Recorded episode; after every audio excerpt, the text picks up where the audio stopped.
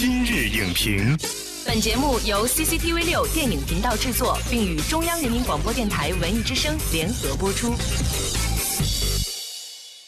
品头论足话电影，今日就评八分钟。大家好，欢迎收听文艺之声今日影评，我是陈明。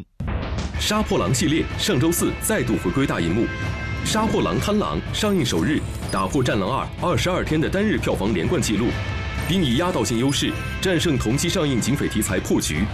虽票房上势如破竹，但口碑却面临两极分化。硬桥硬马、拳拳到肉的肃然格斗，也未能掩盖剧情瑕疵。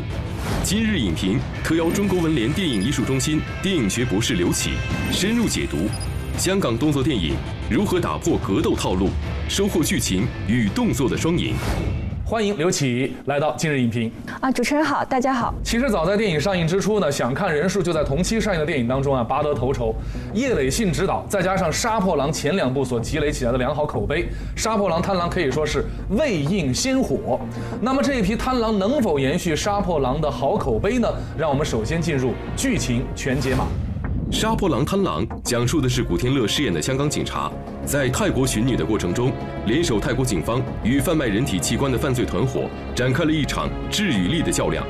然而，殊死搏斗的背后，牵扯出的是泰国政客的惊天阴谋。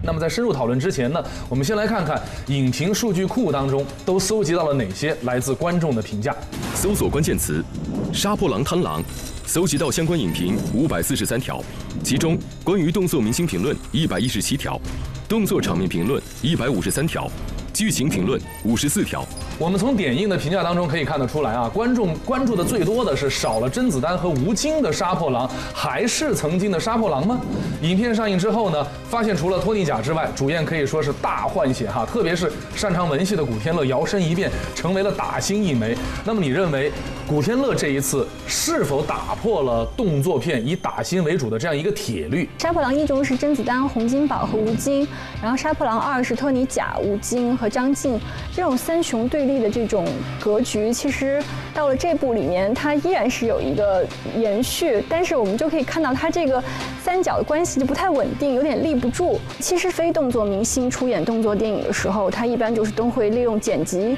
场面调度，嗯，然后来制造出他这个动作的一个完整性。但是比如说吴京、李连杰、成龙这些动作明星，就一定会完整展现他的这个动作的连贯性。就是古天乐他的文戏可以，但是他的打打戏就有点弱，这个可能就是动作电影采用非动作明星的一个弊端。那么洪金宝作为这一次影片的动作导演，他曾经说过这样一句话：最要紧的还是要照顾剧情，考虑怎么通过动作戏一步一步的推动故事的核心往前走，传递每个角色的情感。那么你觉得到了贪狼了？是否做到了情感和动作的无缝链接？我觉得古天乐的动作戏中，这个情感和动作还是有断裂。他在寻找他女儿中的这两场打戏，其实按理来说是情感上是应该有个递进，但是他在第二场戏的这个情感表现上，因为他动作难度太高了，完成的时候就很费劲，就是这情感很难融入进去。那个他就是典型的是用了快速的剪辑，几乎就是没有一个动作是在一个镜头内完成的。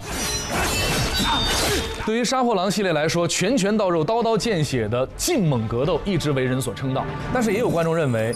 到了第三部《贪狼》的话，缺少华彩的篇章，就至少和一和二比起来，没有让人觉得那么血脉喷张的一场重头的动作戏的安排。你怎么看待这种观点？啊，我觉得就是这部电影中，其实最精彩的一场动作戏就是托尼贾和 Chris 在天台决战的那场戏。嗯，啊，因为他们两个一个是泰拳，一个是咏春拳，动作非常干净利落。他这场用了天台的。这种独特的空间设置，然后来营造出他这个动作的停打停的这个节奏感。他在棚屋里面两个人对打的时候，他其实一个动作就到了另外一个棚屋。但是相比一二，可能就缺少了那种特别出彩、特别华丽的那种动作戏。甄子丹和吴京在巷子里对决的那场戏，也是表现出了他们两个人的各自的特点啊。甄子丹其实是将这个 MMA 综合格斗术融入到这个动作场面中，就融合了这个巴西柔术。还有锁技，对这种在之前的功夫电影中其实是很少看到的。那比如张晋在《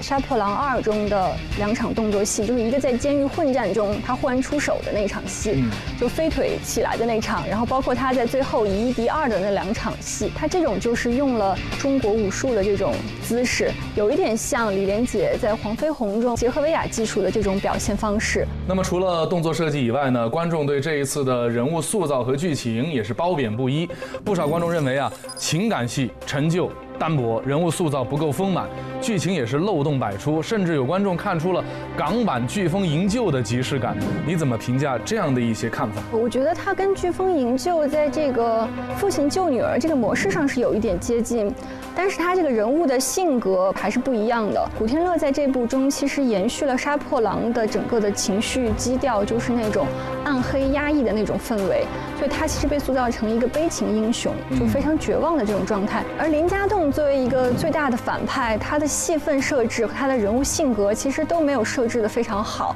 所以导致这个反派没有立起来，二元对立不够强烈。所以感觉就是结尾的设计就显得特别的草率，就是他既没有一个视觉上的高潮，在逻辑上来说的话呢，他也不可能堂而皇之的把车停在市长的别墅的门口，在没没有任何这个安保的情况下，提了枪就直接进了市长的房间，然后完成了这个所谓的终极的复仇吧。因为一般作为一个动作电影来说，其实高潮的部分、结局的部分，其实是用一场激烈的打斗戏来解决这个戏剧冲突。但这部因为主角是古天乐，就只能建立一场文戏来解决，所以感觉这个剧情上就会有一些的漏洞。那些人没有价值。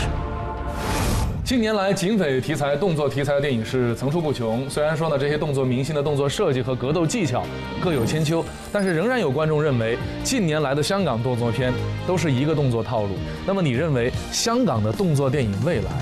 它的发展方向是什么？啊，在动作场面的展现上，我觉得想要突破，其实也只有三种方式：一种是在强度上，一种是在速度上，就是加快剪辑的速度；另外一种就是在动作的方式上，就引入东西方的这种各种的搏击术，使得它这个动作场面更灵活、更有弹性。随着动作明星的示威，纯正的动作电影也必然会越来越少，而取而代之的呢，就是与警匪片、犯罪片相融合的一种动作电影。这样的动作电影，我觉得就更需要一个精彩的故事，一个丰满的人物，还有强大的这个剧情逻辑来支撑，这样才是动作电影可持续发展的一条道路。好的，感谢刘启的精彩点评。杀破狼、贪狼动作演绎精彩有余，但剧情诚意不足。动作电影的活招牌不仅要有推陈出新的动作设计，更重要的是要有饱满的人物塑造和丰富合理的剧情作为基础。这也侧面反映了动作片想要有所突破，必须要破得了格局，也要立得住脚跟。